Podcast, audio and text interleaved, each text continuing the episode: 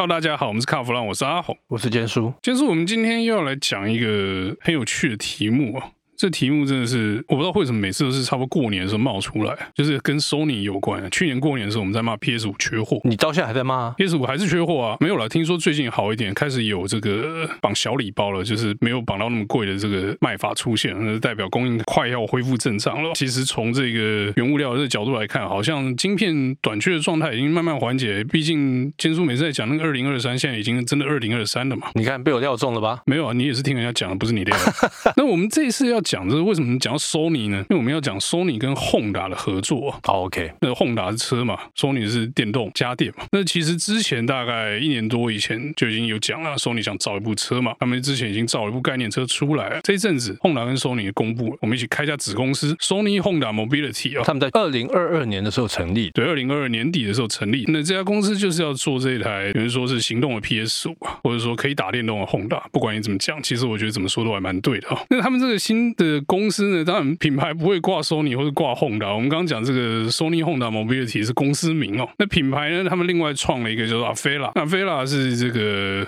反正就是一个他们发明的组合字，又是什么三 A 什么什么什么什么什么。这个有兴趣的听众们呢，自己去查这个资料啊。我这边懒得再多讲了哈。Afeela 这个车很有趣，基本上他们这次推出来那个概念车，就跟一年多以前我们看到那车是一样的意思。那个时候在 CES 展出的这个 Vision S，基本上是同步车嘛，就是再升级一下，然后他跟你讲更多的规格跟配备哦，与其说是规格跟配备哦，我觉得配备的部分他们也讲的还蛮含糊的。我们来讲一下这个他们所谓的 DA 跟 ADAS 的部分哦。DA 就是那个自动驾驶。刚才我们录音之前，我稍微看了一下那个规格。Afeela 公司呢说，这部车哈，在有条件的状态之下，可以达到 Level Three。有条件的状况下，对。但是现在有 Level Three 的公司也都是这样嘛，都是这个路况比较简单，高速公路什么。所以我觉得他们这个有条件的这个 condition 应该就跟其他人的 Level Three 是一样的，我觉得应该这么说啦，因为 Honda 在大概一两年前吧，他们的 Legend 他们就已经配到 Level Three。对，所以我在想，他应该就是拿了一样的东西，甚至是说比 Legend 当时推出那套 Level Three 再更升级一点，有更多的感应器，或者是说这个运算能力更强，去增强这个 Level Three 的能力哦。如果在这个 condition 之外哦，就是你在这个一般道路上行驶的时候，还不是 Level Two 哦，他说我们家这个是 Level Two Plus 二点五版本，对 不对？搞不好二点八六之类的。OK，总之呢，它是升级版。那它强调就是说，我们更能侦测环境的状态，然后有更高的这个安全性哦。因为安全性是阿菲拉这个品牌的很重要一环哦，他们有特别讲。可是呢，这些都还只是概念车跟规格上面了。但是这也代表是说，这些东西基本上是有机会被丢到量产车上。其实我们算一算这个时间，Level Two 的车出来多久了？已经很久很久了，是该升级了。是。那你说直接跳 Level Three 嘛？Level Three 现在还是有法规的问题嘛？对，法规的问题不是说，呃，政府不准他上路。法规问题是 Level Three 撞车算谁的嘛？就是 Level Three 撞车，呃，车厂说，哎，有条件的状态之下算车厂了，这个是我 Level Three 没有完备嘛？但是这就很有的灰啦。你如果说在高速公路上，那这是 Level Three 的环境嘛，对不对？那如果撞车了，那他如果跟你说，哎，没有啊，那个飞过去那只鸟在不算我的这个责任嘛？就是还有很多灰色的模糊地带可以敲啊。所以 Level Three 的部分，我觉得现在敢讲的哦，都是这个有 condition 的了，就是有条件的 Level Three。那真的无条件 Level Three，我觉得还早，因为一定要等到真的系统很成熟很强。另外一个就是保险跟车厂敲好说好了好了。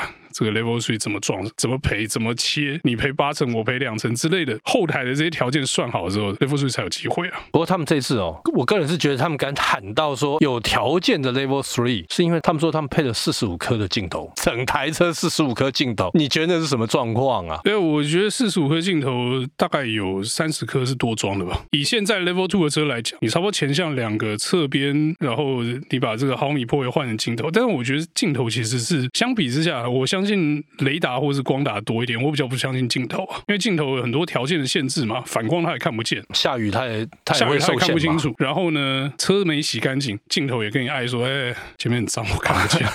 其实你有 Level Two 的车，你就会发现，用镜头的车哈，很多条件的限制，譬如说前挡脏的时候，它就有时候会跟你说，哎、欸，我现在不能做动，我现在看不见了。刚开始我们想说，看这个东西是怎么回事啊？是很烂嘛？那久了以后就发现，哎，这就跟你早上起来眼镜没擦是一样的道理嘛。所以那个意思就像你说哦，你要常洗车，你要常去保养，呃，至少镜头要把它擦干净。你如果不想洗车的话，你把镜头跟雷达前面都稍微整理一下，擦干净一点，至少它看得见，它能做动。所以你说四十五颗镜头很厉害，没有，你车上四十五个要擦的地方哦。目前呢、啊，阿菲拉这车还没有那么快要做嘛？听说二零二五才要做出来，二零二五做出来，二零二六才交车哦。二零二五做出来，二零二六才交车。哎，大家有没有觉得听起来很耳熟啊？你在说红海吧？反正时间点还蛮像的，是很难不做这样的联想哦，因为他没有特别说那东西哪来的。对，所以现在有开放的零件可以买的，而且可以很顺利供应的，好像就 MIH。但是我觉得，好，依照我对这个日本厂商的了解啊，你如果没有到一定 level 的工法跟品质的话，他们是无法接受，因为是车子嘛。那车子这个攸关到安全性。那因为 MIH 到目前为止，呃，量产的东西都还没有出来，所以这个我很难定论呐。对哦，我觉得 Sony 如果说我要当别人白老鼠的话，不如我当我自己的白老鼠。是他为什么要找一家呃没有做过车子经验的厂商，然后来帮他背书？对，其实这样讲也很有道理哦。不是说我们要吐槽红海或者是 MIH，而是我就是 Sony 跟 Honda 的合作了嘛。是，我车的 know-how 我拿 Honda，我干嘛去 outsourcing 去买一些奇怪的东西？是啊，是啊，是啊。那倒是对 Honda 来讲，那我可以拿 Sony 的这个数位技术哦。对，Sony 的数位技术，我们撇开 PS 五做不出来这个部分哈、哦，其实真的还蛮强的啦，真的很强。尤其是我觉得 Honda 它在过去哈，从虚拟实境，然后到现在的 AR 的部分，我觉得它越做越好。其实他们早就该合作。那个 Sony 跟 Honda 如果早点合作啊，阿西莫的动作可能不会那么僵硬啊。阿西莫 现在好像都没有再出来表演了嘛？现在钢弹都会走，阿西莫太小，没什么看头。是是是是，但是我觉得这一次哈，这个 Sony 跟宏达的合作，我觉得还有一个另外有趣的事情，就是宏达跟 GM 也有合作，所以这个在未来会不会三方合作，这个是我还蛮期待的事情。但我觉得阿菲拉这边基本上 GM 应该是没戏，这已经讲明了就是两家，不是三家了。是，我觉得对日本车来讲有一个蛮指标的意义，就是说其实它可能是自动化跟电动化的先锋了。你说电动车可能大家都有，自动驾驶这一块哦，可能他们想借由两家的合作，尤其是借重 Sony 的这些技术的部分，把自动驾驶这一块，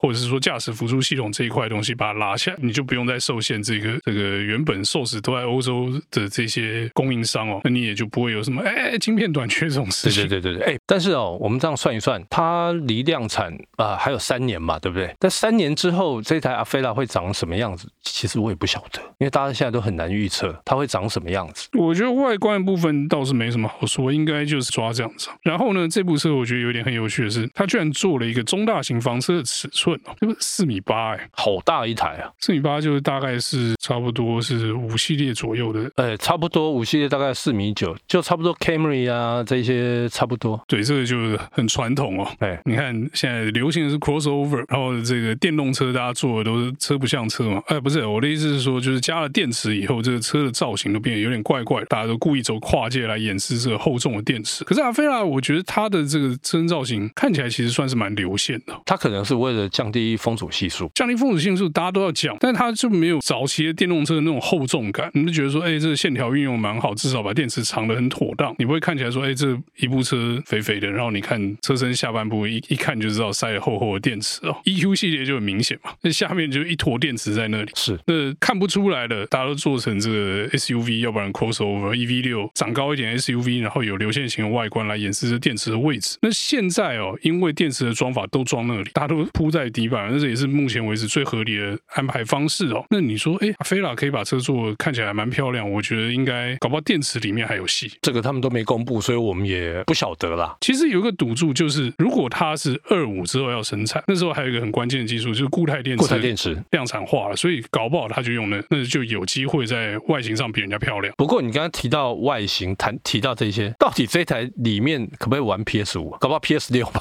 一定是可以的啊，但是有一个条件嘛，付费下载啊，付费。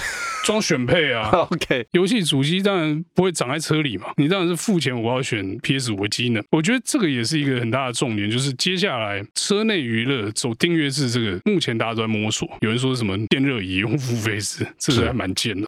那有人说，哎，CarPlay 用订阅制，我觉得这合理，因为不是说一百趴的使用者都要 CarPlay，有人是那个 Android 嘛，那这个东西就可以订阅嘛。那如果是 PS 五，就是这个 PSN 账号绑在车上要多付一笔钱，可不可以？我觉得可以。但是你如果在车上可以自动驾驶，又可以玩 PS 五，会发生什么事情？就不用再多讲了。你这有限的 Level Three 跟这个 Level Two Plus，能不能让你在车上玩 PS 五？大家心知肚明啊。你如果在车上打电动撞车，我相信阿菲拉是不会赔你的，他绝对不会赔啊！你去天堂找上帝赔好了。那除了这个哈，我们刚才算了动力系统、影音系统、造型也谈了。那这车二零二五年的量产，你觉得到时候这车会很顺利的卖吗？还是说订单丢下去要排八个月？现在其实都不好说，因为他们好像还没有开定。但其实还有一个很关键的东西，他们也没讲了，所以到底会怎么定也不知道。是价格啊，因为我觉得这个哦，到时候可能要到二零二五的时候才会比较明朗。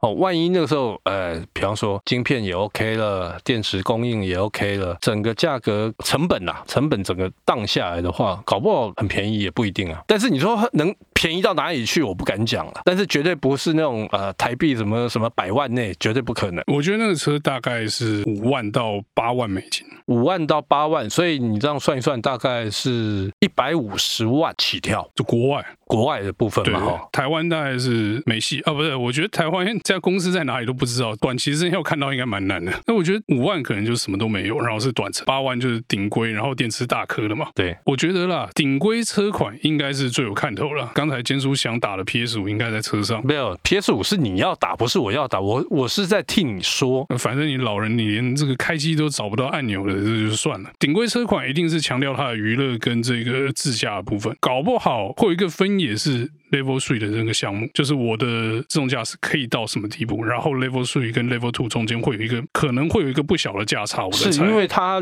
离这个量产，我们我们算一算，大概还有两三年的时间嘛。这中间有什么样的进步，其实我们都很难讲。搞不好它马上跳到 Level 三点五也不一定。我并不是要讲这个技术的进步的部分，我要讲的是说自动驾驶这个东西到底多值钱。对现在消费者来讲，特斯拉 AP 送的啊，对，你买多少钱就多少钱嘛。那实际上 Level Two 现在大家都就跟 ABS 一样是标配嘛，对，所以你不能拿这个来加钱嘛。那但是你如果 Level Three 的时候，这个东西就有价了。嗯嗯，那它到底值多少钱，可能是一个值得关注的点。有多少消费者会愿意多掏钱去买 Level Three 这东西？我觉得这可能是值得观察的重点。好，那我们今天这有关 Afera 的故事呢，就到这边先告一段落。谢谢大家的收听，谢谢。